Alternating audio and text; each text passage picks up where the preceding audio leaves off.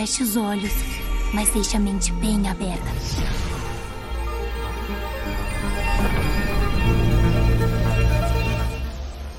Bom dia, o sol já nasceu lá na sua fazendinha astral? Tá começando o Boletim Místico primeiríssimo de seu nome, semanário do aleatório, o ainda não torrado, informativo supremo dos hereges, dos que temem o inevitável e dos que têm certeza de que é só a próxima aventura. O podcast para todos aqueles que sabem que seriam queimados na fogueira se tivessem nascido no século XVI. Hoje no Boletim Místico nós vamos falar sobre a morte e sobre personagens da cultura pop que a representam como ninguém. E para isso eu vou chamar meus colegas colegas hereges. Começando com Bibi Meireles. Você que é uma pessoa muito passional, nos revele qual foi até hoje a morte da ficção que mais abalou seus sentimentos de fã. Deixa eu pensar. Eu, eu, eu, eu tô aí um tempo no mundo, entendeu? Então, eu tenho visto muita gente morrer. É sério. Não, mas não foi Ned Stark, olha o spoiler major. Tá, não é a mais impactante, porque muita gente não vai lembrar mas por conta do, do arco, o que dá o tom do arco do personagem quando Anakin mata os pequenos padawans. Ali doeu meu coração. Hum, nossa, é bem triste. Porque ali é, era, era o ponto sem retorno para ele. Tipo, não dava. Ali já era Darth Vader, antes, antes de existir. Então, todo mundo ia achar que era o quê? Ah, morte de Khal Drogo, né, de Stark. Não, é, o, é Anakin Skywalker matando os pequenos padawans. E eu tive que dizer à minha prima, assim, foi ele. É, foi a parte mais triste. Confirmar para ela que foi ele. Ouvintes, caso vocês estejam ouvindo latidos ao fundo, é o Romeu participando. Mas essa, essa pergunta é só da Bibi, mas eu fiquei curioso porque Curi e Nath fizeram assim. Vocês também têm? Também quis responder. que bom que, que, bom que você perguntou. Aí. Eu acho que no universo Game of Thrones, pra mim, foi a morte do Oberyn, que explode a cabeça dele. Né? Ah, Nossa, sim. pra mim aquilo... Nossa. Tipo, toda a minha fé que eu ainda tinha de algo dar certo naquela série foi embora naquele episódio. Eu até falei que eu não ia mais assistir depois daquilo, mas acabei assistindo. Mas, mas foi e foi péssimo. e recentemente outra que abala é a morte do Rengoku em Demon Slayer. Ai, Rengoku! Que é bem sofrido é também. Muito triste. É, eu, eu ia falar do Ned Stark, mas a do Oberyn eu não esperava também. Não esperava. E do Rengoku, você me falou queria morrer, então não sofri tanto. Uhum. Mas é, todas são tristes. Mas eu acho que assim, de mortes impactantes, Game of Thrones é, é a principal, sabe? S sabe que eu, eu acho que essa é a resposta mais é, comum que as pessoas que gostam de cultura pop dão. Só que é engraçado que eu nunca fui muito impactado no sentido de sofrer pelos personagens com as mortes de Game of Thrones. Não sei porque é, eu, em Game of Thrones, eu comecei a ler o livro quando estava avançando a primeira temporada. Não que isso tenha me preparado, mas é porque dentro dos próprios livros, eu acho que eu não sofria tanto, porque eu ficava assim, não, a, a proposta aqui é ver estratégia política da série e o jogo político. Então não, eu tinha muito isso comigo, de não se apegue a ninguém. Então eu acho que eu não sofri quando praticamente ninguém morreu, sabe? Até o casamento vermelho eu fiquei tipo assim, nossa, que foda, mas também não. Mas eu não sei, não sei responder essa pergunta. Tenho que, tenho que pensar. É, Oberyn, na verdade, para mim, é que eu fiquei com raiva dele. Porque eu achei que foi burrice o que ele fez. Da raiva então, dele. Então, não, com certeza. E eu já sabia, eu já, eu já sabia para onde ia. Agora, a quase morte, que não tem, não existe no livro, e que quase me levou ao loucura e Game of Thrones, foi a de. Como é o nome do Ruivão, do Barbudo? Apaixonado por Ai, gente, Tormund. esqueci o nome do personagem. Tormund. Isso, a quase morte hum. do Tormund me matou, me, me, me, doeu o coração, porque eu digo assim, não, Tormund não, ele vai ter que escavar aquela neve ali e sair debaixo daquela muralha. Graças a Deus aconteceu. Na série, porque a gente não sabe, né? É, a pessoa Ai, a do Rodor. Nossa, é. a do Rodor eu quase no, morri. Nossa, a do Rodor é ótima. A Nath achou uma que essa aí me pegou. Nossa, é até arrepiei. Cancela tudo que a gente preparou na pauta e vamos falar só das mortes em Game of Thrones. já dá uma. dá uma dá Paramos uma na primeira linha da pauta é. e já estamos na maior resenha. Nossa. Hoje vai ser longo. É. Sabrina já mas tá vamos trazer. Bom, mas vamos trazer aqui as outras perguntas. Então, Guilherme Cury, nos revele segredos do seu passado. Na sua juventude de bad boy, Alguma vez você passou por alguma situação na qual sentiu que tinha chegado a sua hora? Então, pensando nessa pergunta, o que eu mais lembrei foi das minhas experiências andando de bicicleta. Que eu sempre andei muito de bicicleta, desde desde novinho e até mais velho para trabalho, para estudar, para ir para escola. Então, sei lá, foram 10 anos. E nesses 10 anos já aconteceram vários acidentes, alguns mais sérios que outros. Mas sei lá, eu já devo ter caído umas 10 vezes. E nenhuma delas eu diria que eu corri risco de, de vida, nem nada mais sério assim. Mas foram as coisas mais, mais tensas, mais pesadas. E teve uma específico que eu meio que apaguei em cima da bicicleta. Ela tava andando, eu era bem novo, só desmaiei e caí. E aí eu só lembro de, tipo, meia hora depois eu chegando em casa ensanguentado. Todo o trajeto. Meu Deus. Tipo, não foi meia hora, mas foi pelo menos uns 15 minutos. Todo o trajeto de onde eu caí até chegar em casa, eu não lembro na minha mente. Aí quando eu fui acalmando, assim, uma hora depois, eu fiquei, mãe, o que, que tá acontecendo? Ela me explicou, não, você chegou aqui de bicicleta, ensanguentado, a gente tá querendo entender. Aí eu, aos poucos, fui lembrando que eu Isso caí era muito e tal. novo, Era né? muito novo, tinha tipo 12 anos. Né? Então é- essa foi uma das mais sérias. E hoje eu nem, nem, nem quero andar de moto, tenho muito Nem- medo. Bicicleta eu tô de boa também, tô bem tranquilo. Eu, como desaprendi a andar de bicicleta, nem conta. Nós agradecemos que você não ande de moto e sua esposa principalmente, eu acho. Nossa, sim. Então, Nath Padilha, nós sabemos que a carta da morte no tarô representa renovação, renascimento. Então, na sua opinião, quais as cartas do tarô que nós, meros mortais, devemos temer como tememos a morte? Olha, sempre, sempre vai depender da pergunta. né? Não tem carta boa ou ruim é, por si só. Mas uma carta que eu me preocupo quando eu tiro é o 10 de espadas. É, o 10 de espadas junto com a torre é Hum. pesado, sabe? É. é. É isso. Mas assim, se você perguntar, ai, sei lá, tal coisa tá terminando, sabe? Sai um 10 de espadas, né? Enfim, ai, eu não gosto dessa pessoa, o que, que vai acontecer com ela? Sair de um 10 de espadas, né? Enfim. Então depende. Mas se você estiver perguntando pra você alguma coisa, né, principalmente em relação à sua, men- sua saúde mental, alguma coisa assim, eu, eu prefiro que saia a morte do que o 10 de espadas, vamos dizer assim. E conhecendo minha amiga Nath, como sei como ela é ansiosa, eu sei que os próximos seis minutos desta gravação, ela vai estar super é, temerosa de que na pergunta do ouvinte saia o 10 de espadas. Nossa! Porque ela. Vamos lá, Nath. Pra se distrair, faz a pergunta Vou tirar mim. ela do, do baralho, peraí, um momento. E Felipe Barbosa, considerando que você tem algum inimigo, algum inimigo aí na sua vida, e que lhe fosse dado o poder de escolher qual entidade da morte vai escoltá-lo na hora da passagem. Qual das entidades que vamos falar hoje você escolheria? Achei essa pergunta muito estranha. Eu não tenho inimigo. Não, não, eu- considerando que você tem. ah, entendi. entendeu? Entendi. Não foi Numa- Numa hipótese. Numa hipótese. Uma hipótese. Entendi, hipoteticamente. Bom, das que vamos falar hoje. é engraçado que.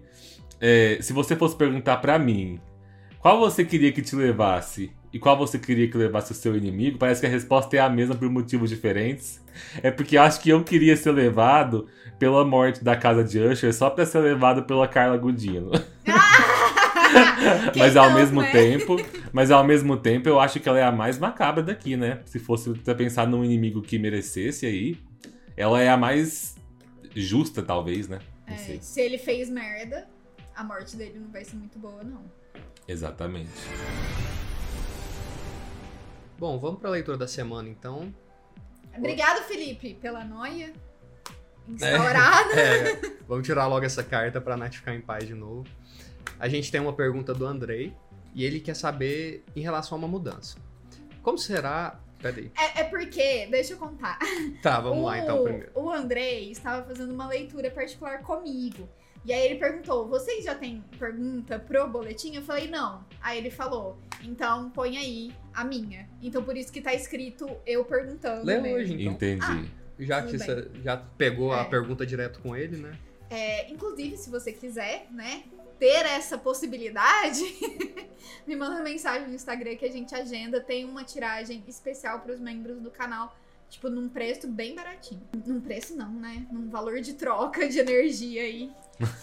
Bom, ele perguntou como que vai ser o comportamento dele em relação à mudança de casa que ele vai enfrentar agora no final do ano. E como que vai ser conviver de uma forma mais próxima com o seu amigo. Que até então eles são bem amigos, mas agora vai se tornar um colega de quarto, né? Um colega de casa. E como que será a sua adaptabilidade para a mudança? Vocês vão se odiar em três meses. Vai, próxima pergunta. Não precisamos do tarô pra. Nossa, Felipe. Eu acho que são quase três perguntas, né? É. Você viu? É, em relação à casa, depois É. com amigo e adaptabilidade geral. Mas- né? Mas eu, eu, eu- eu quero falar uma coisa agora, porque dependendo da carta que sair, eu tenho medo de fazer esse comentário pra ele. Tá bom. Mas sabe uma coisa que eu. é, hoje, o, todo mundo sabe que eu tenho uma amizade já há bastante tempo com o Nath e Curi, né? Com o Nath mais ainda do que o Curi em questão de anos. É, e eu falo assim, eu tive experiências de morar já com duas pessoas diferentes que eram conhecidos. Tive experiência de morar depois com as minhas irmãs em, em São Paulo, mas sabemos que a gente deu muito certo, mas que tínhamos momentos de. que tínhamos que ter paciência também. E agora eu tô vendo minhas irmãs tendo que aprender a lidar morando uma com a outra sozinhas em São Paulo. E aquela questão, dividir apartamento pra alguém tem que ser alguém que você realmente confia muito e que assim. é, se não for família, é muito difícil você não criar ódio. Porque já é- às vezes você cria ódio até pela família. então, assim, Direta? Sabrina?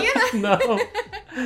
Eu sei que eu tô falando isso com a Sabrina e a Michelle ouvindo o podcast, então sei que elas vão entender o que, o que eu tô dizendo. Então, eu acho que eu agradeço muito por nunca ter. Eu, eu e Nath, lembra que a gente com- comentou um tempo? de- A gente falava de vocês mudarem pra São Paulo e a gente morar junto? Sim. Eu, falo, eu, eu sou muito feliz por nunca ter morado com os meus amigos de verdade, porque eu tinha medo que isso tivesse enfraquecido a amizade de alguma forma. Nossa.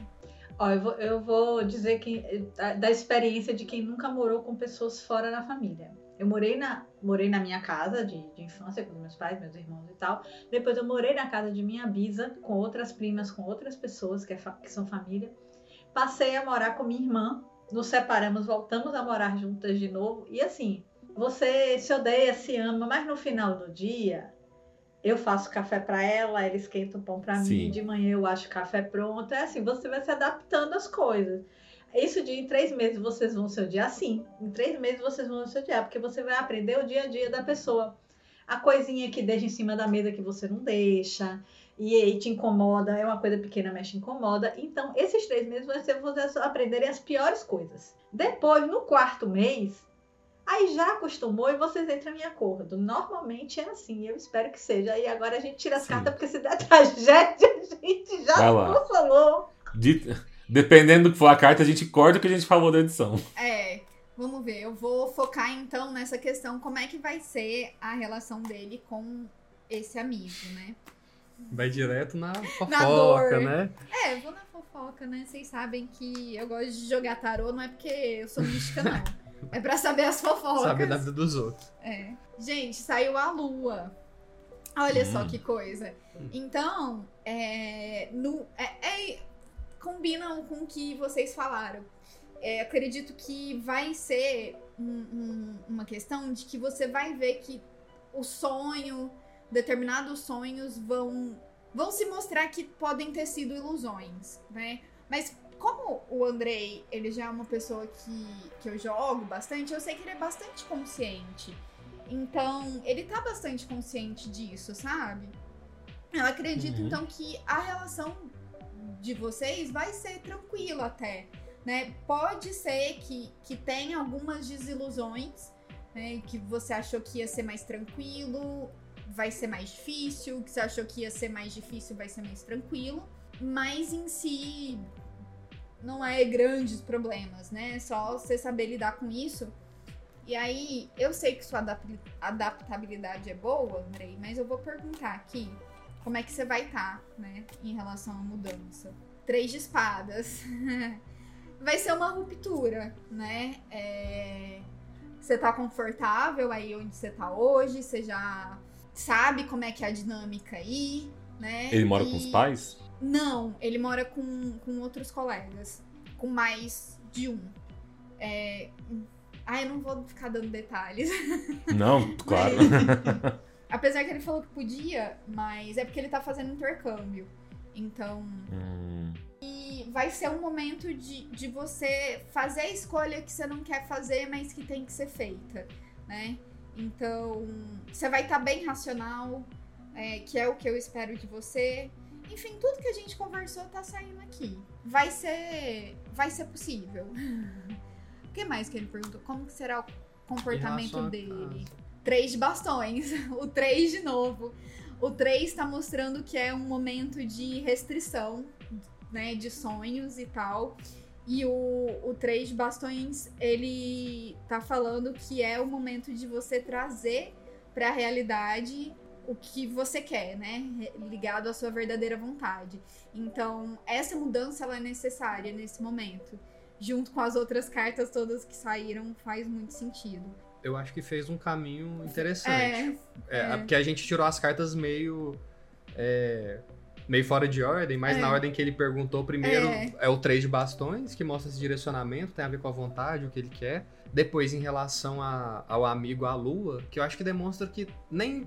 Não vai ser tão bom quanto parece, sabe? Tipo, Uhum. não adianta idealizar, porque É. na prática é uma coisa é, que vai exigir o que vem depois, né? Que é o três de espadas. Às vezes ter conversas sérias, delimitar É. os, os espaços de cada um, ter é, acordos muito claros. Uhum. Agora que vocês vão ter essa relação, então eu acho que é esse o caminho, Sim. né? A, muda- a vontade da mudança, depois uma certa quebra ali que tem coisas que exigem mais essa, hum. essa esse três de espadas, né? Essa questão mais É. séria.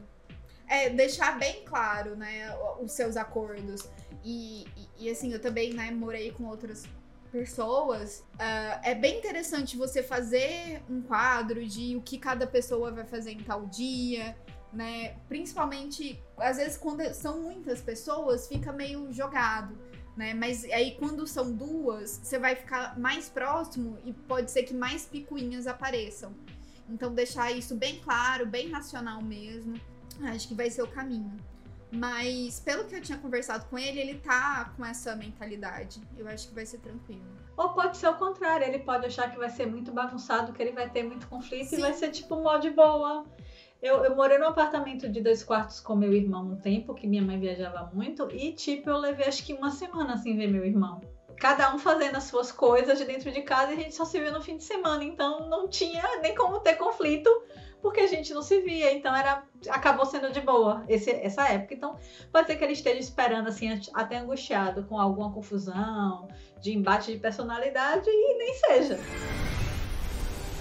No boletim místico de hoje nós vamos falar dela, a única certeza que todos temos e que na maior parte do tempo tememos como todos os outros, a morte. Nas mais diversas culturas ao redor do mundo, nós tivemos representações da morte tanto em divindades quanto em entidades específicas que sempre nos fascinaram em histórias misteriosas. E é claro que a cultura pop pegou essas figuras e as transformou em personagens das mais diferentes séries, filmes, livros, quadrinhos e outras obras. Vamos falar então de cinco entidades sombrias que representam a morte e já vai deixando aí nos comentários quais outros personagens você acha que complementam bem essa lista pra gente ir pensando também em episódios futuros. O Boletim Místico adverte. Em nosso podcast falamos abertamente, às vezes ironicamente, mas sempre de forma bem humorada sobre quaisquer tipos de crenças, religiões e mitologias de diferentes culturas, tendo sempre o respeito como norte principal. Recomendamos que esteja preparado e de coração aberto para quando falarmos, inclusive, sobre temas que envolvam as suas crenças e princípios. A primeira personagem que a gente trouxe hoje é da série A Queda da Casa de Usher. Então, se você ainda não assistiu essa série que lançou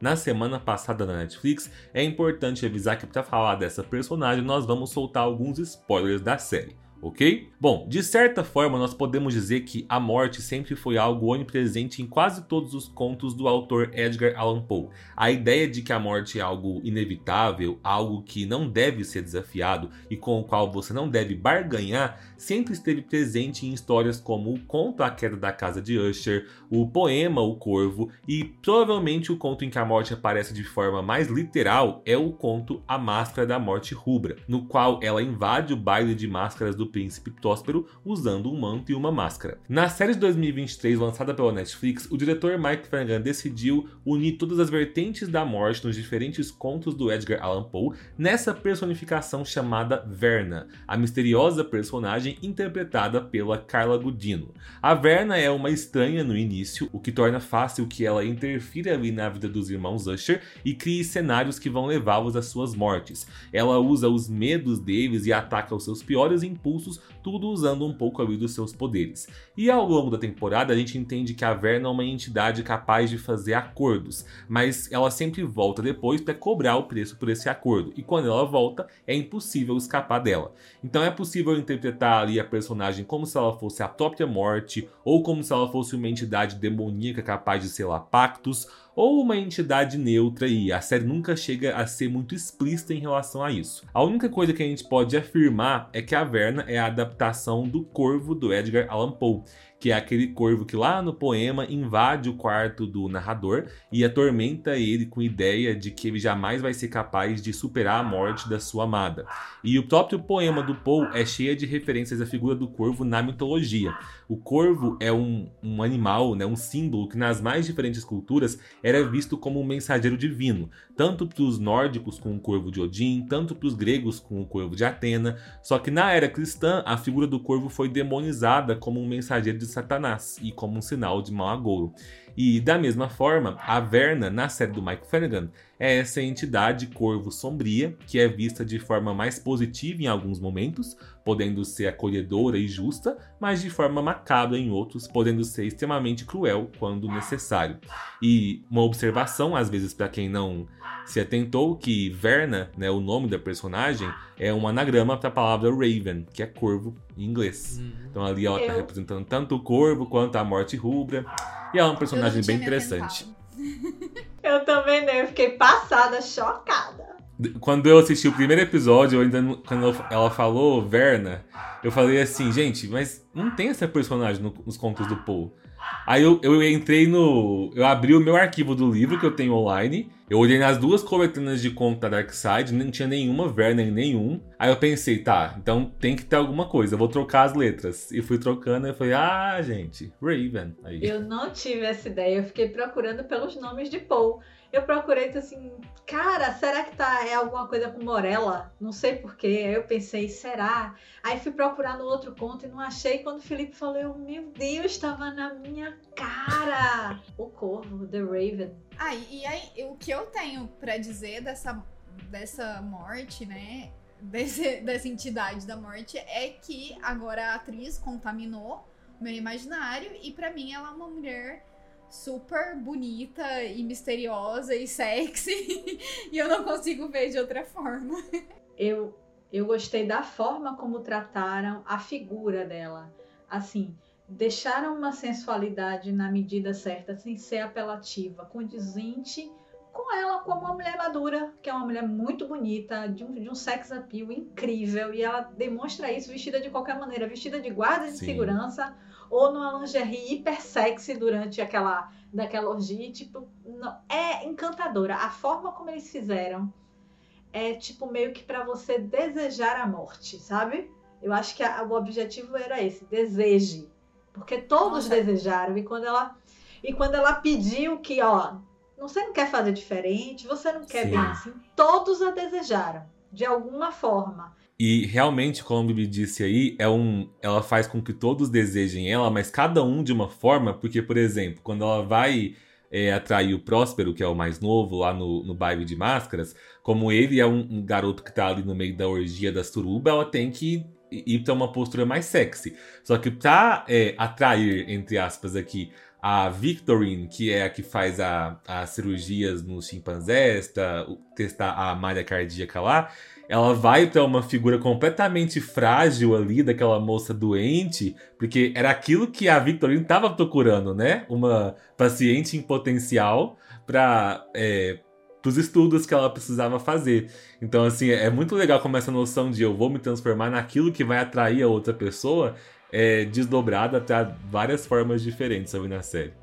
E mesmo com a Camille, que é assim, é o que parece que é o que menos deseja, ali ela foi fonte de informação, que era tudo que Camille queria. Sim. Todo aquele discurso que ela faz é uma fonte de informação para Camille. Para Lil era alguém que ia dar uma gata igual a que morreu. Exato. para cada um ela foi o que mais desejava, né? Eu- nossa, é assim, é umas sutilezas de Flanagan, né? Principalmente com um personagem que pode ser muito macabro, pode muito perder a mão para pender para um lado só da balança, e ele conseguiu dar esse equilíbrio, inclusive ela sendo a, aí agora a gente é, é spoiler major, a boa morte para Lenore.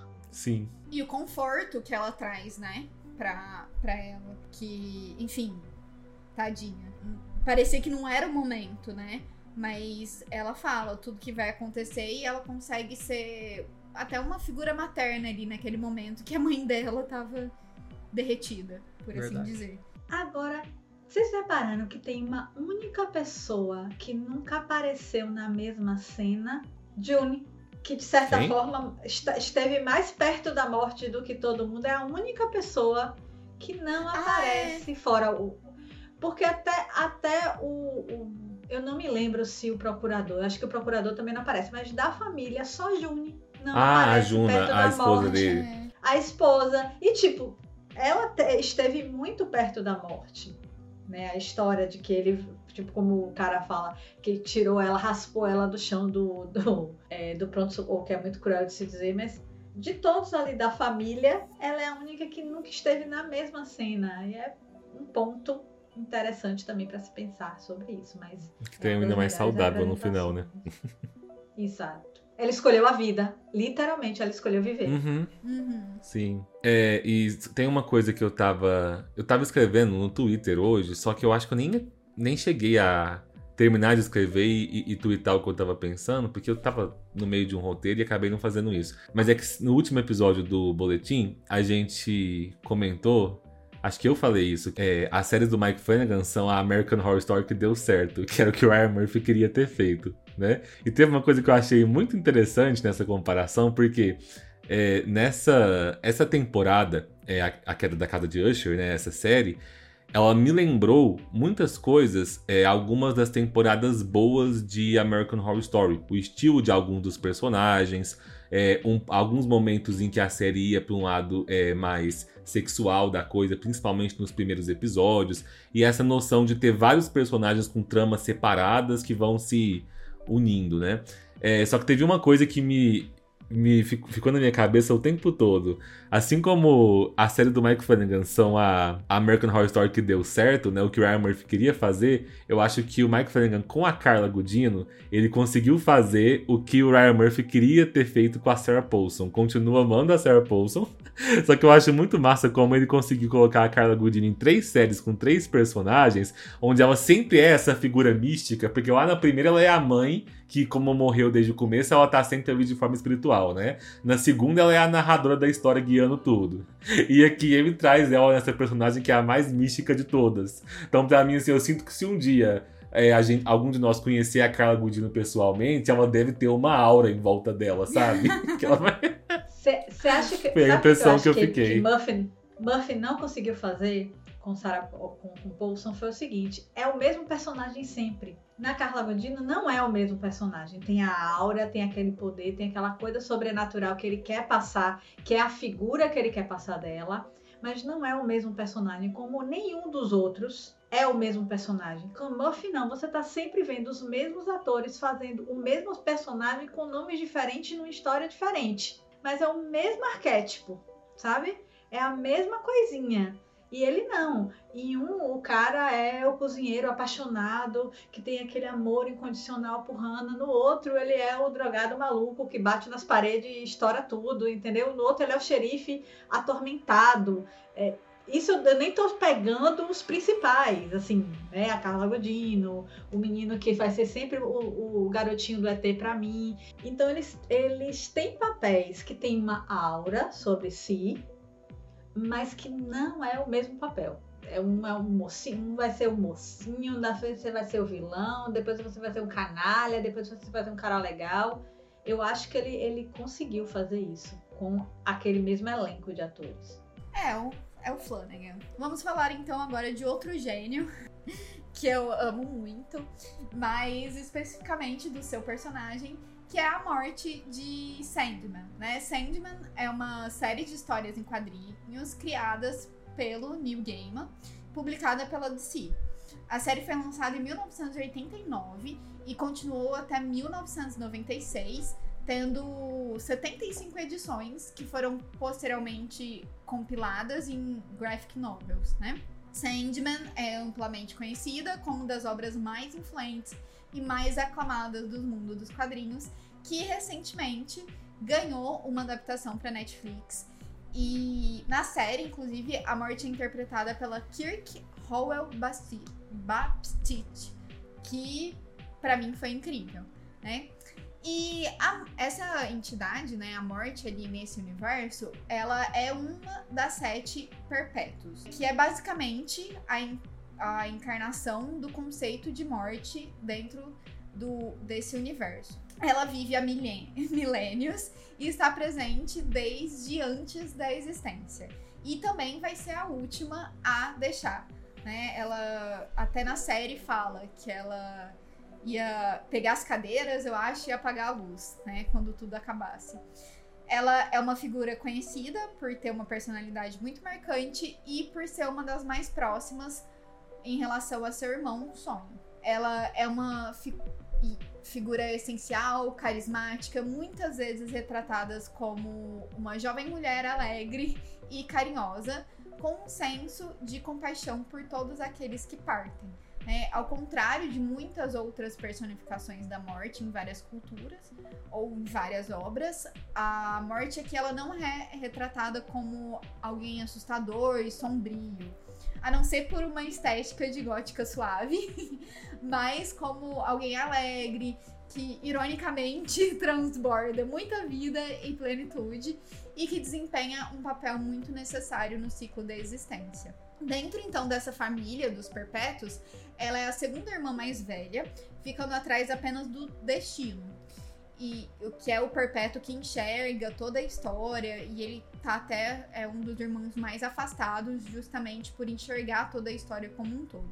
Ao longo das eras, todos os irmãos tiveram sua cota de brigas, desavenças e drama familiar, mas eles estão unidos eternamente, né?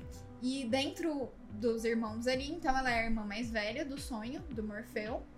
E a sua relação com ele é complexa, mas ela é a mais próxima. E eu acredito que é a mais carinhosa com ele, né? Porque embora ela discorde de muitas das decisões que ele toma, de vários aspectos das coisas que ele quer, ela entende os desejos e as vontades dele e frequentemente aparece então como uma aliada, sobre, sobretudo nos momentos que ele mais precisa.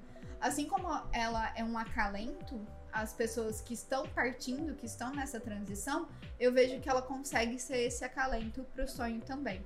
E ela aparece em vários momentos na história, né, nos quadrinhos, uh, muitas vezes levando alguém, né, para morte. É, eu não sei qual que é o episódio, mas o episódio que ela leva o violinista é bastante sensível, uhum. muito bonito e foi muito bem adaptado. É o 6? É o 6. É o 6? Ou é o 6 ou é o 4? É, ela só aparece em um episódio, né? Ou dois. Ah. Acho que é o único episódio que ela aparece. Agora qual, não lembro. E, como eu disse, né, a sua presença é geralmente reconfortante, porque elas ajudam, ela ajuda a alma a atravessar esse limiar da morte com dignidade e cuidado. Ela é uma das personagens mais queridas e icônicas da série, contribuindo com seu tom único e sua exploração profunda de temas relacionados à mortalidade, destino e significado da vida. Ninguém precisa saber que é a minha personagem favorita de Gale, né? Então, assim, só. Eu gosto muito dela também, tanto pelo, pela estética dos quadrinhos e a estética que a série trouxe também, quanto pela sensibilidade que ela tem de levar cada pessoa nesse momento que pode ser tão doloroso. É não de ser companhia, de dar a mão, de ser uma passagem, como o cara pergunta, e agora? Ela agora você descobre, eu só, só, só eu só vou te encaminhar, é só você o portal por onde você vai. É uma delicadeza. É.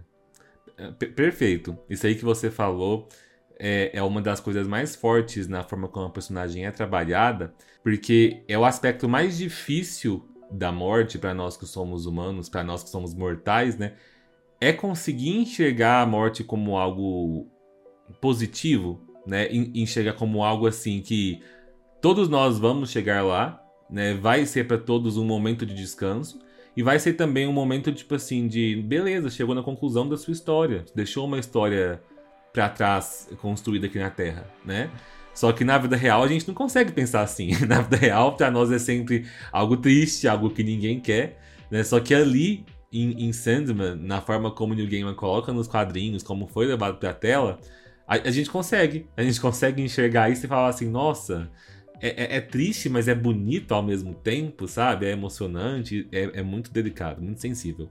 Eu diria que é uma visão até mais moderna mesmo, de como a, uhum. a humanidade está lidando com a morte, porque ela sempre foi uma figura muito assustadora, que às vezes causava a morte, né? Inclusive nós vamos falar isso mais pra frente no episódio. Só que essa morte do, do Gaiman, ela é já mais humanizada, uhum. né? Então ela tem uma, uma pegada, eu acho, mais atual, sabe? Que ela foi se adaptando a essa realidade que quer fazer as pazes com a morte, né? Uhum. Quer compreender isso que o Felipe acabou de falar, como um processo natural mesmo. E, e de certa forma, ele coloca no quadrinho muito menos em Sandman, mas no A Morte, o grande momento da vida, que, que é o dela, essa coisa que vem com a Verna de Casa de Usher, que é a troca, é a barganha.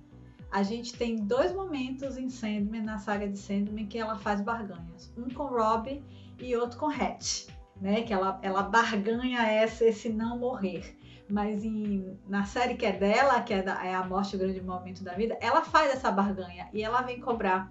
E quando ela vem cobrar, não é uma coisa pesada, meu Deus, eu tô sendo obrigada. Não, é, é tão delicada quando as pessoas com que ela não fez nenhum trato. Eu acho isso muito bacana, muito. A palavra é delicado, sabe? A palavra é gentil, a forma Sim. como ele escreveu a morte. Bom, lembrando que se você está assistindo a gente pelo YouTube no canal Felipe Barbosa, esse aqui é apenas um corte do nosso episódio 62. Se você quiser conferir o episódio na íntegra, basta você clicar no link que vai estar na descrição do vídeo e assistir ou ouvir o episódio completo no Spotify ou na sua plataforma de podcast predileta. É nessa versão do episódio completo que a gente traz as notícias da semana, que a Nath faz a leitura de tarô. Inclusive, na introdução do episódio de hoje, ela fez a leitura respondendo a pergunta de mais um dos nossos ouvintes. Então, quem quiser quiser mandar perguntas para Taroga, pode mandar para ela por mensagem no Instagram ou nos comentários aqui do YouTube. Lembrando que você pode pedir para não ser identificado caso não queira que a gente exponha o seu nome. E para quem tiver interesse numa consulta particular com a Nath,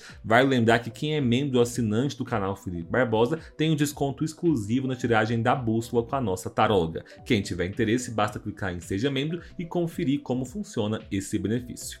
É, agora indo numa direção um pouco. Completamente oposta. Dando uma quebrada agora pra onde a gente tava indo. Vamos falar do Ryuki, de Death Note, né? Que é uma espécie de Shinigami, que significa Deus da Morte ou Espírito da Morte em japonês. E o Death Note, ele tem várias mídias, né? Ele começou como um mangá, que foi escrito por Tsugomi Obai e ilustrado por Takeshi Obata lá em 2003 a 2006, tendo 12 volumes. E aí ele se tornou um anime em 2006 a 2007, com 37 episódios, que foi quando ele deu uma estourada boa, né? Inclusive, foi o primeiro anime que eu assisti na vida, sabe? E... Tirando Dragon Ball, tirando Isso, os tirando, tirando os da TV, TV Globinho, né? né? Eu falo assim, os que eu fui atrás uhum. mesmo e tal, e aí abriu uma porta que eu... Que tá aberta até hoje. Foram muitos anos depois. De Você nunca foi fechada. Basicamente. E aí também, é, ele virou um live action, em 2017, produzido pela Netflix, que é uma coisa assim bem bizarra. Eu diria que tá no top 2 desastres do live action, perdendo só pro, da... perdendo só pro Dragon Ball, que também foi uma adaptação horrível. E talvez essas adaptações só renderam recentemente com One Piece. Né? É, vamos que a gente ver pode, agora. Que sim. a gente pode falar que entendeu mesmo como funciona, uhum. mas até esse momento a grande maioria foi não, não pegou a essência, né? E, e Death Note também é um exemplo que não pegou a essência. Mas enfim, o nosso foco é no Ryuk, né? Representando esse deus da morte. E ele vai desempenhar um papel fundamental na história, porque ele é o dono original do Death Note. O caderno que vai desencadear todos os acontecimentos, né? E ele tá entediado lá no, no mundo dos mortos, né? Dos Shinigamis e deixa o caderno cair na terra só pra ver o que, que vai acontecer, basicamente. Meio Loki, né? Totalmente Loki, Trickster, né? É, Trickster. É a mesma coisa. Ele quer o caos. E aí, o Light Yagami, que vai ser o personagem principal, encontra esse caderno e vai desencadeando né, todos os eventos a partir disso. Vai existir, na verdade, uma diferença muito grande entre o Ryuk como personagem no anime e no live action, né? Porque as propostas é, acabam sendo diferentes e com ele também foi a mesma coisa, né? No anime, a gente tem o, o Ryuk depois do primeiro encontro agindo só como espectador. De fato, ele deixa o livro cair e quer ver o que vai acontecer com isso. E aí ele passa a acompanhar o Light, mas ele não toma nenhuma posição no conflito principal entre o Light e o L. Ele fica só observando mesmo o que vai acontecer, o que, que o Light vai fazer com aquele poder e tal. E ele acaba não se opondo também para ajudar o Light. É, de certa forma ele acaba servindo mais como um impacto visual, de ter aquele Shinigami enorme que só, bichão, é, né? que só o Light consegue ver a É. todo momento, né? E também ele acaba sendo um pouco que representa quem tá lendo, né? E aí o Light fica falando os planos para ele. Então é basicamente um sidekicker ali só observando. Enquanto no live action isso muda bastante, bastante mesmo, assim, é, porque lá o Ryuk ele vai ser totalmente intervencionista. Inclusive ele deixa, começa deixando cair o caderno, mas ele não fica observando para ver o que o Light vai fazer. Ele na verdade já induz o Light a usar o, o Death Note pela primeira vez. é, qu- quase obrigando ele, induzindo totalmente, né? Tipo, provocando, falando, ah, aquela pessoa lá, eu acho que você devia fazer alguma coisa e tal. E aí o Light, que é uma pessoa. na mente. Entrando na mesmo, mente né? total. O Light, que é totalmente mais manipulável no É. live action, acaba meio que fazendo tudo isso. Além disso, o Ryuk também interfere matando alguns policiais, de uma forma assim bem tensa também, porque eles estavam investigando o Light, ele queria proteger. E no fim, ele também é responsável por uma das principais tragédias, que é o desastre da roda gigante, que o Ryuk também participa disso. Então, no live action, ele acaba sendo o impacto visual também muito grande, só que até maior do que é, no anime, por se tratar de um live action e do nada ter um demônio gigante ali.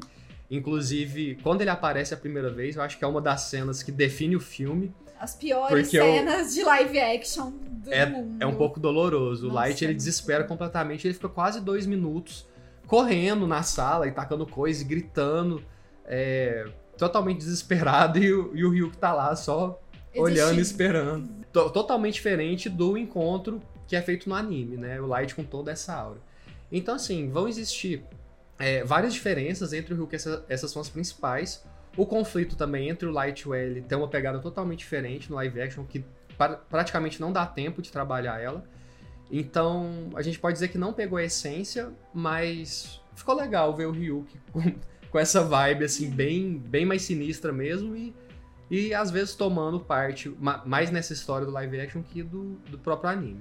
A Nath viu, né? Com, Eu vi. a gente, você quer é. dar alguma, algum feedback do live action? Você não viu o mangá, né? O, o não, anime, eu não vi dizer. o anime. É, eu lembro em 2006, quando ele tava todo mundo assistindo assim, mas eu tava na época numa vibe meio crepúsculo ainda, né? Então eu acabei que não assisti.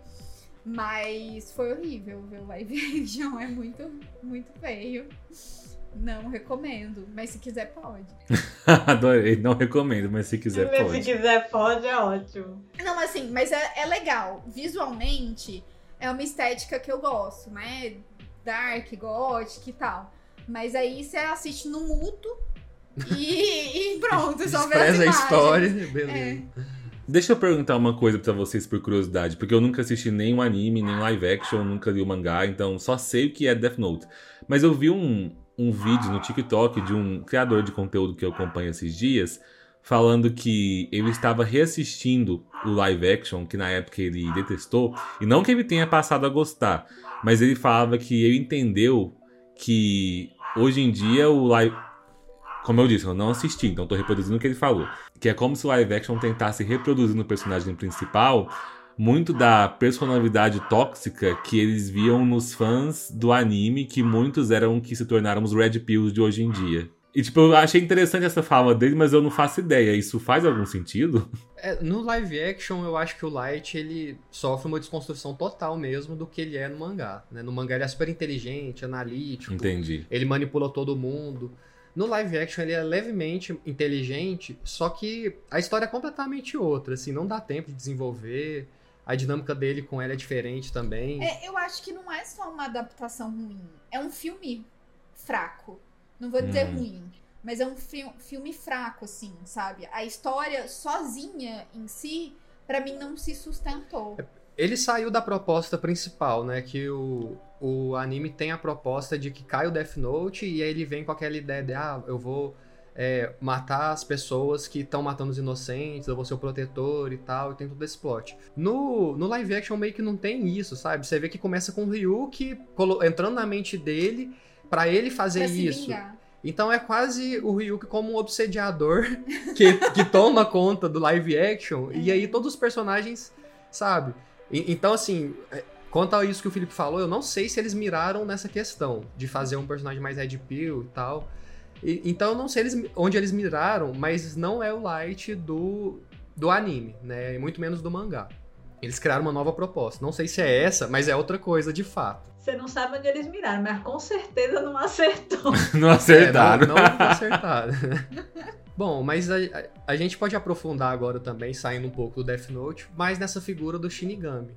Né, voltando a essa questão do deus da morte, das figuras relacionadas à morte. E o Shinigami é um termo usado no Japão para descrever as entidades sobrenaturais presentes na mitologia japonesa, que convidam seres humanos à morte ou que os induzem a cometer suicídio. De certa forma, são a personificação da morte. E esse ponto é, é delicado, mas é importante falar que essas figuras têm essa questão de estar um pouco ligada ao suicídio, sabe? Não é só a morte em si fazendo seu papel sempre de, de forma natural. Mas é muitas vezes um, um ser ativo mesmo, quase igual o Ryuk do live action, eles acertaram mais nesse sentido. Induzindo pessoas a cometer suicídio, né? Gerando a morte e tal. Então é uma figura mais antagonista. Ela não.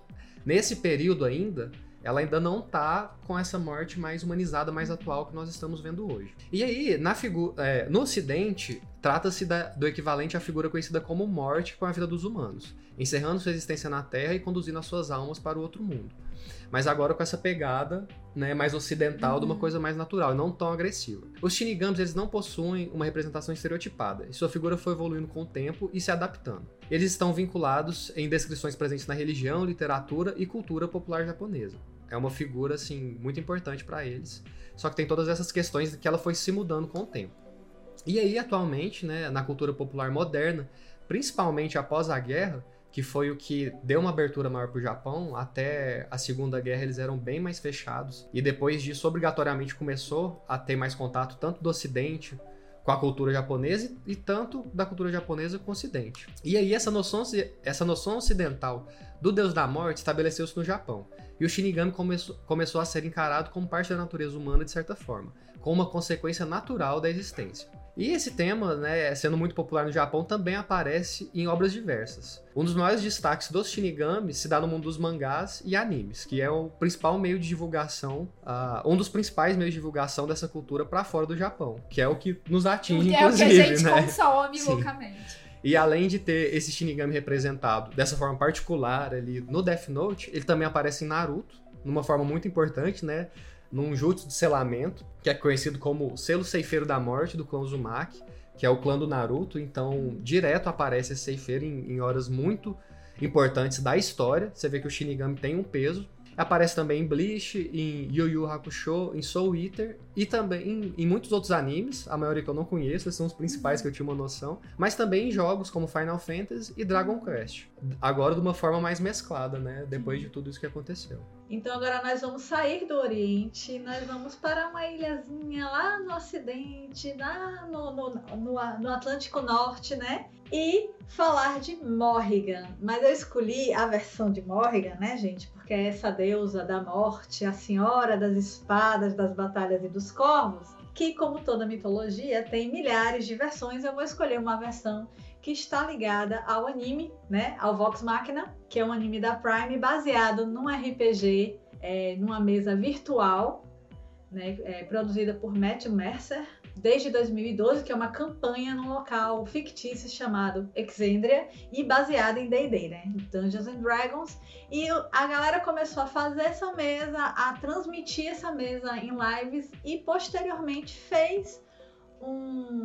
Meu Deus, não é uma vaquinha não, gente. Como é que, que chama quando você faz? Financiamento coletivo. Um financiamento coletivo para gerar para gerar era acho que era um episódio de 22 minutos, mas acabou virando uma série, né, uma série de animação da Prime Video, que tem duas temporadas e já tem uma terceira encaminhada, quando sairá não sei, mas eu tô doida para assistir porque é é Caverna do Dragão para maiores de 18, gente. Porque rola de tudo. É babado, confusão e gritaria, entendeu? Rola drogas e putaria num, num desenho animado. Hum. E é muito bacana e segue esse, esse grupo de heróis com muitas aspas envolvidas, porque eles são completamente caóticos e diversos, tanto nas suas intenções quanto nas suas origens. E durante a segunda temporada, essa figura da Rainha dos Corvos aparece no, acho que, terceiro ou quarto episódio, durante um momento de crise,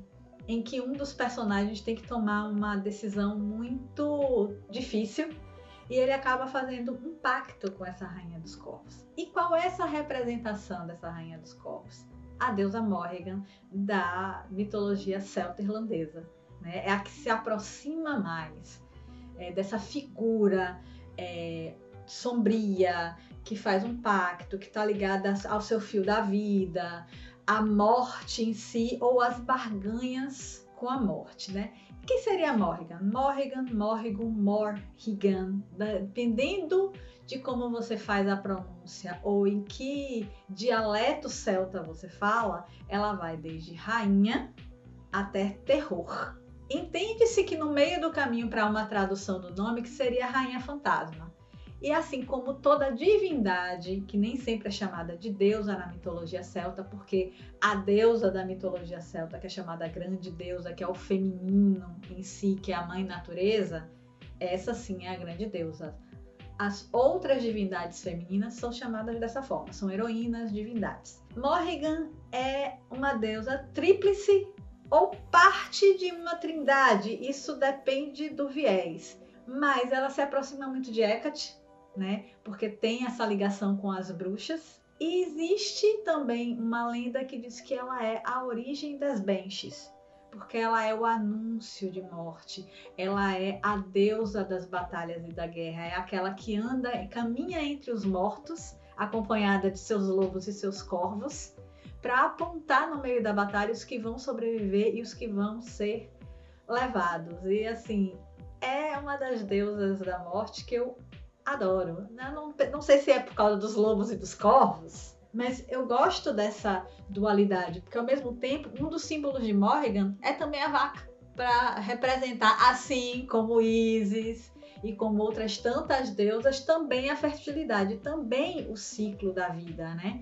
Então, essa deusa de morte, ela tem um caráter muito mais bélico é para quem os guerreiros vão, é, vão rezar antes da batalha, que assim como as valquírias da, da mitologia nórdica, né, ou as fúrias da mitologia grega, ela é quem vai buscar esses mortos. Só que assim, os irlandeses, os celtas durante as batalhas, eles rezavam para ela para que ela fosse gentil, para que fosse uma morte rápida, mesmo os que não forem a morte rápida, uma das visualizações de Morrigan é de alguém consolando esses mortos, consolando os que não sobreviverão. Então, tem alguns pontos assim que geraram outras lendas. Então, por exemplo, a ligação com as Banshees é que ela aparece para os que vão morrer lavando suas roupas ou arrumando suas armaduras. É, ou que é um grito de corvo, né? Que aqui seria ou de uma coruja, que seria um rasgar mortalha. É, os lobos, a pessoa sonha com ela andando entre lobos, é, comendo as, car as carcaças do inimigo. E ao mesmo tempo, como essa mitologia sempre tem um retcon a partir da influência ocidental e cristã, ela virou também uma figura um pouco demoníaca, uma assombração, algo que vai é, sai do sagrado feminino e vai assombrar você. No Halloween, por exemplo, durante Samhain. E, gente, lá vamos nós de novo, não conseguindo pronunciar Samhain de maneira correta. Espero que dessa vez eu tenha conseguido. Então, essa, essa é Morrigan, né? Que pode ser uma tríade ou pode ser ela mesma três. E tem um pedacinho de uma oração para ela que eu queria muito ler, porque eu achei assim empoderadíssima e eu preciso, né, que as pessoas saibam disso. Inclusive, que eu tenho o símbolo dela tatuado. Eu tenho o símbolo de Morrigan. Então, vamos lá. Eu, uma, um pedacinho da, da oração é a seguinte: Eu sou a mulher que não se esconde e tem mistérios. Eu sou a dama da noite, a senhora da magia, o sexo forte.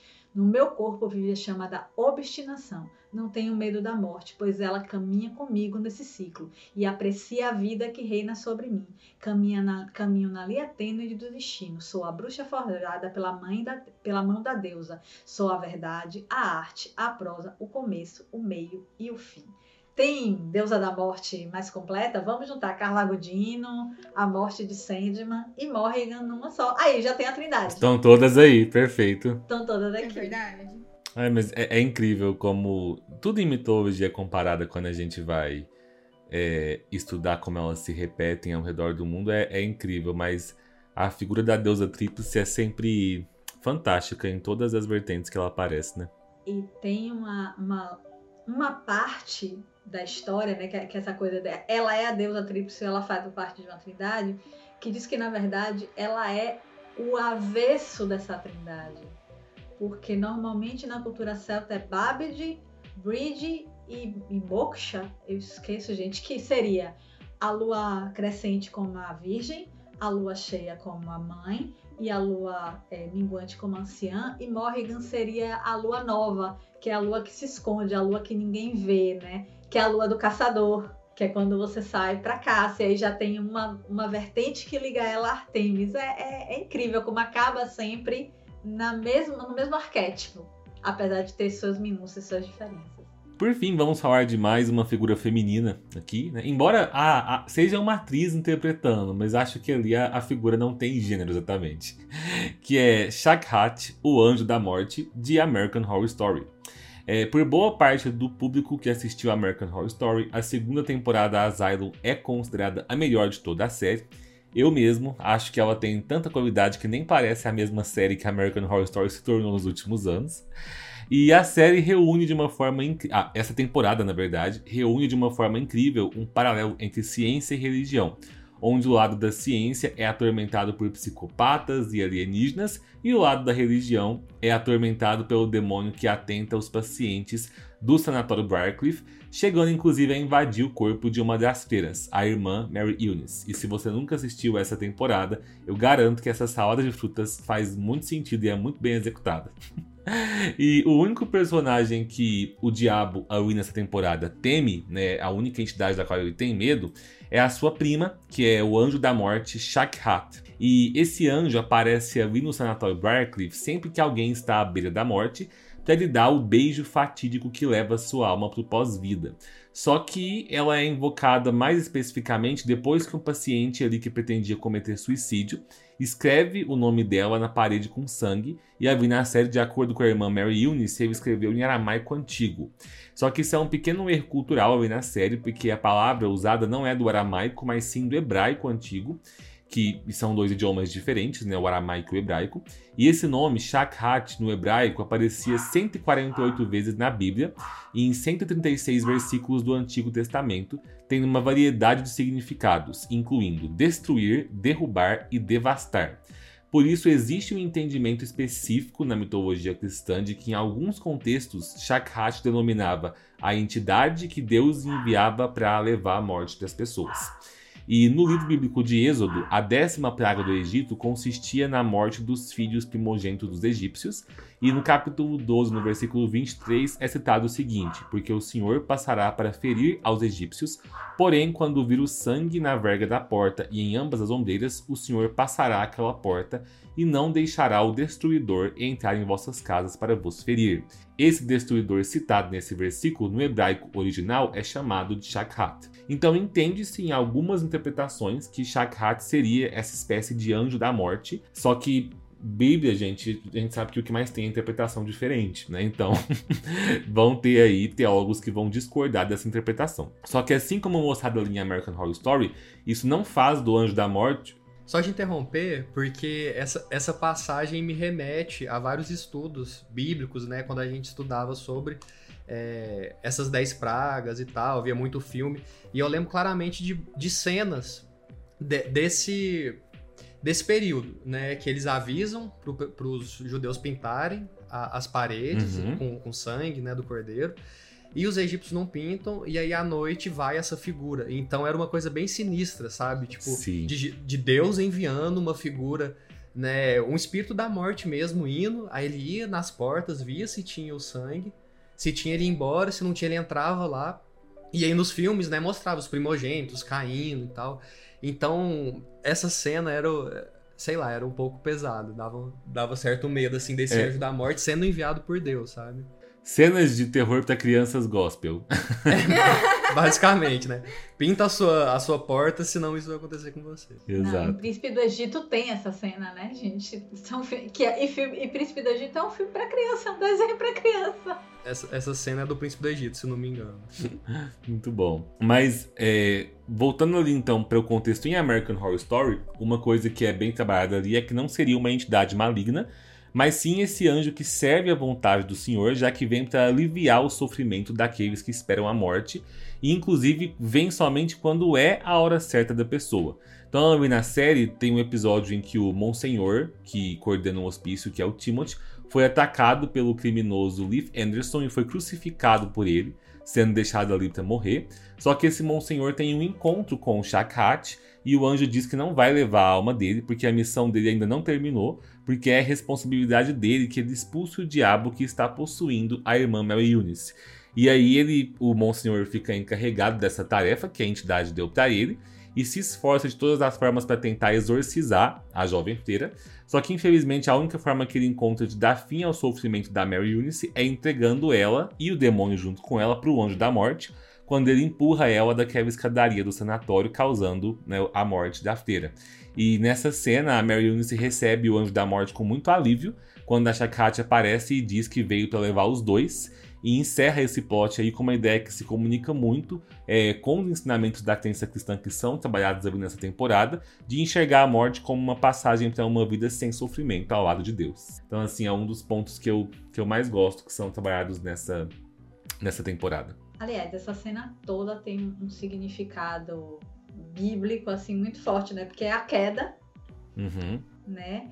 E depois a passagem dos que ficaram, dos que ficaram inocentes para um lugar sem sofrimento. Então, Sim, e é muito bem feita. Assim, fora que Mary Eunice é a personagem desse, desse, dessa temporada, gente. Vamos dessa lá, temporada. as melhores conversas, as melhores cenas são Mary Eunice possuída. Ah, e, e detalhe para quem assistiu vai lembrar também que não só a cena do Anjo da Morte buscando a Mary Eunice é muito emocionante, mas dela buscando a irmã Jude também no final, quando ela tem a sua redenção, é extremamente emocionante. Acho que uma das poucas vezes que eu chorei em American Horror Story. Não, acho que a, a minha cena de chorar com, com ele, com o Anjo da Morte, foi ele e Lana, com Lana. Ah, sim. Quando ela visita sim. a Lana e, tipo, é, aquela, aquela cena também é que ela implora, né? Por favor, me tira daqui. É, nossa, é me tenso mesmo. Daqui. Bom, pessoal, não esqueçam então de deixar aí nos comentários as suas considerações também e citar outras entidades, divindades, personagens que representem a morte dos quais vocês se lembram.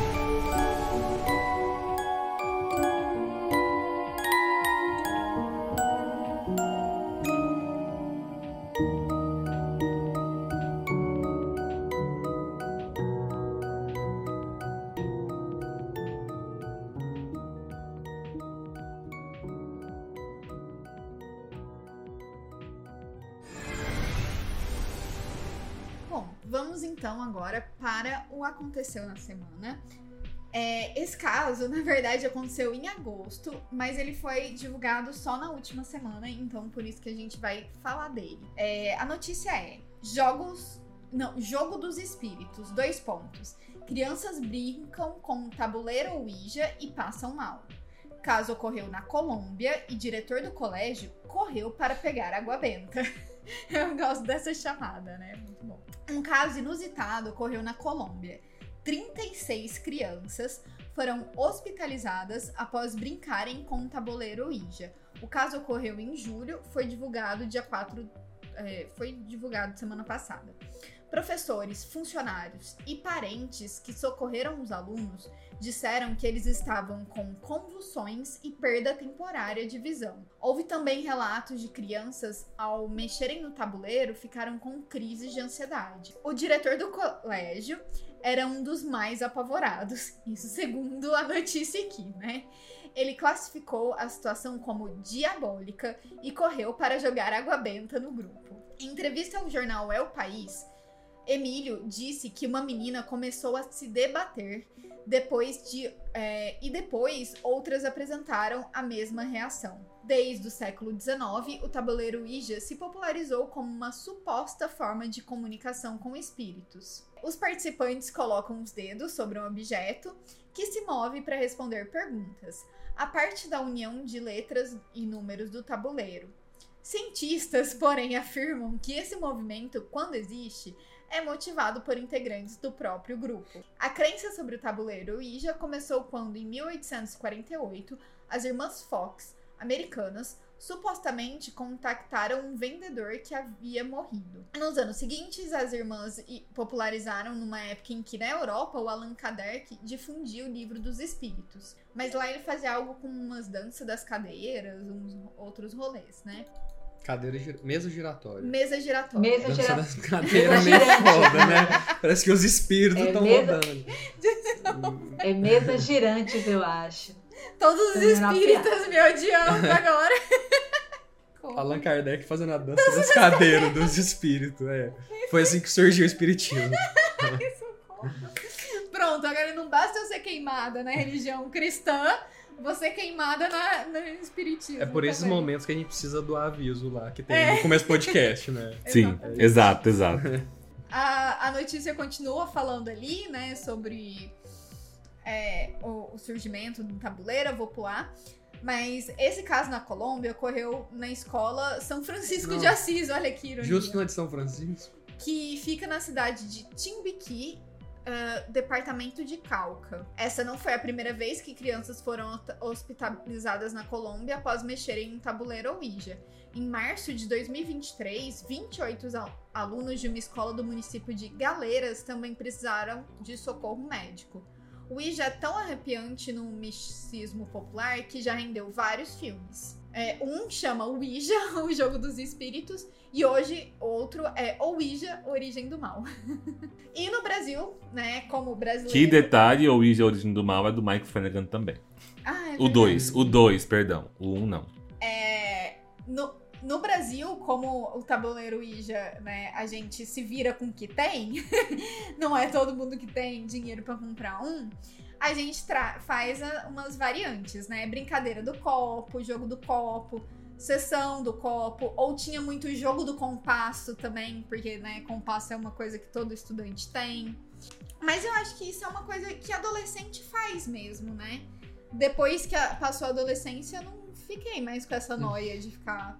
Na É uma época eu fase, tinha né? muito medo também. Alguém botou alguma coisa nesse tabuleiro na hora que o povo passou a mão, começou a passar mal. Não é possível, gente.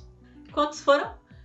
Mais de É. 20? 36. 36. 36. 36 ao mesmo tempo, não. Ninguém tava jogando 36 pessoas ao mesmo tempo no mesmo tabuleiro, não. Não é possível. É, é interessante porque eu acho que a, a resposta fica entre assim, o 100% cético e o 100% crente, né? O 100% cético vai tratar como uma questão psicológica ali, né? Uma espécie de surto coletivo, começa com uma pessoa, vai pegando outra, uma dissociação. E também é interessante pensar que dá pra jogar o jogo com um dedo, só uma pessoa fazendo. Uhum. Mas ninguém joga assim, jogam com vários, É. porque aí acontece essa questão coletiva.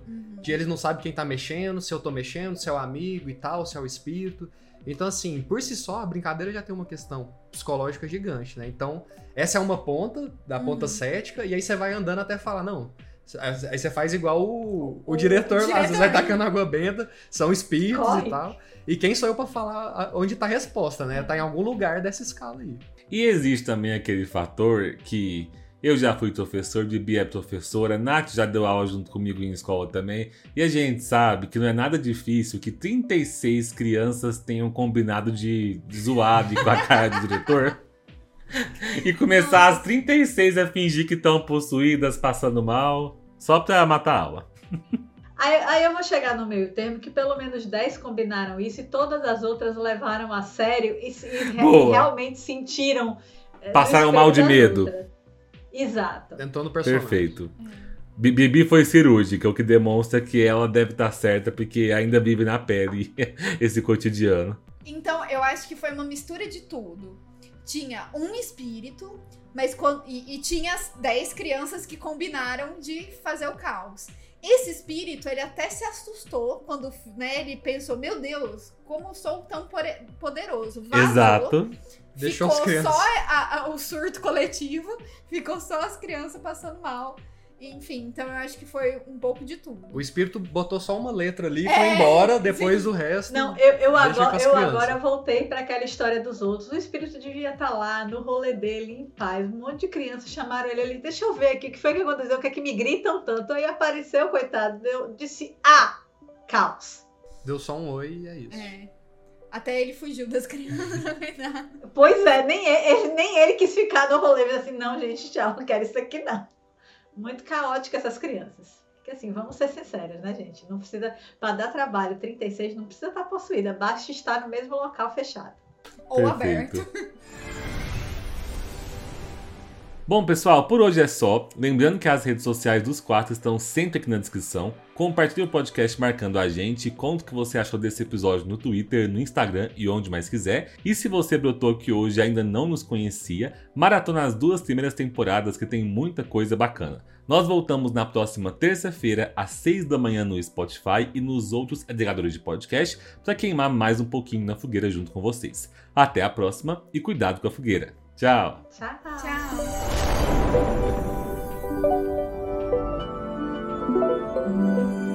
Esse podcast é produzido e roteirizado por Felipe Barbosa, Natália Padilha, Guilherme Cury e Bibi Meirelles. Todos os episódios são editados por Sabrina Barbosa. Os links com nossas fontes de pesquisa estão sempre na descrição do episódio.